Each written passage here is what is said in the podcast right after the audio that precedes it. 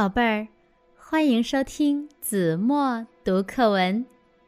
今天我要为大家读的是三年级下册第八课《大象保姆》，选自美国的读者文摘。在饲养员卡林眼中，加之伯提是世界上最好的大象。他曾经不止一次的把向他挑战的黑熊踏成肉饼，而对卡林夫妇和他们的孩子却忠心耿耿，特别温顺。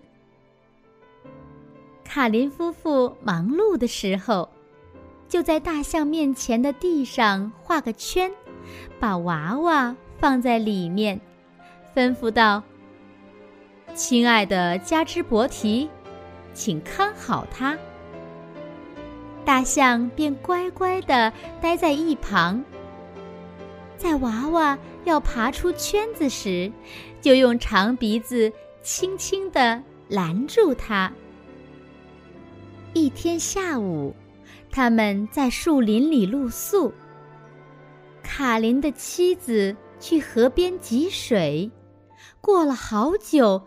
还没回来，卡林忙把大象身上的铁链拴在一棵大树上，用脚在大象面前的地上画了个圆圈，把娃娃放了进去。请照看好它，亲爱的加之伯提。说完，他起身向妻子汲水的地方跑去。圆圈里的娃娃可以随意爬动，只是每次试着爬出圆圈时，大象就用长鼻子把它轻轻卷起来，再放回去。这时，娃娃便仰头咯咯的笑，他们玩的非常开心。太阳下山了，天色。慢慢暗了下来。暮色中，传来狼的嚎叫声，娃娃吓得哭了起来。三只猎狗听到婴儿的哭声，朝这儿跑了过来。大象嗅出了猎狗的气味，赶忙用鼻子把娃娃拢到脚边。他向着猎狗发出几声咆哮，并愤怒地来回走动着，把拴它的铁链拉得紧绷绷的。猎狗一时不知所措。过了一会儿，一只猎狗趴在大象够不着的地方，贪婪地盯着娃娃。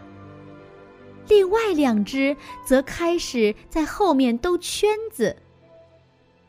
大象更愤怒了，它用前额顶住拴它的那棵大树，想把大树推倒，但没有成功。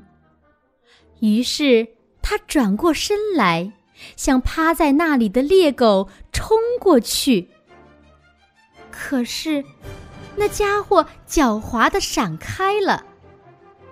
另两只猎狗趁机向娃娃扑过来，大象又急忙转身把它们赶开。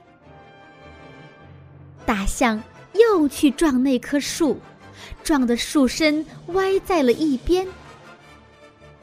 这时，他看见娃娃吓得嚎啕大哭，又向圈外爬去。只好停止撞树，再次把它拢回自己身旁。猎狗饥饿难熬，开始冒险逼近。大象迅速冲上去，把一只猎狗踏成了肉饼，然后兴奋地吼叫一声，把它的尸骸抛在一旁。另外两只猎狗吓得急忙逃窜。树林里安静了下来。娃娃在大象温暖柔和的呼气中，渐渐睡着了。不久，大象也打起了盹儿来。突然，猎狗的气味把大象惊醒了。娃娃已经爬到它够不着的地方。大象立即向前猛冲。铁链勒得他皮开肉绽，鲜血直流。猎狗一见，趁机向孩子猛扑过来。刹那间，大象狂吼一声，向猎狗猛冲过去。只听“轰隆”一声，大树轰然倒地，吓得猎狗夹着尾巴逃走了。清晨，卡林找到了迷路的妻子，夫妻俩气喘吁吁地赶了回来。只看见倒下的大树和卧在树枝下的大象。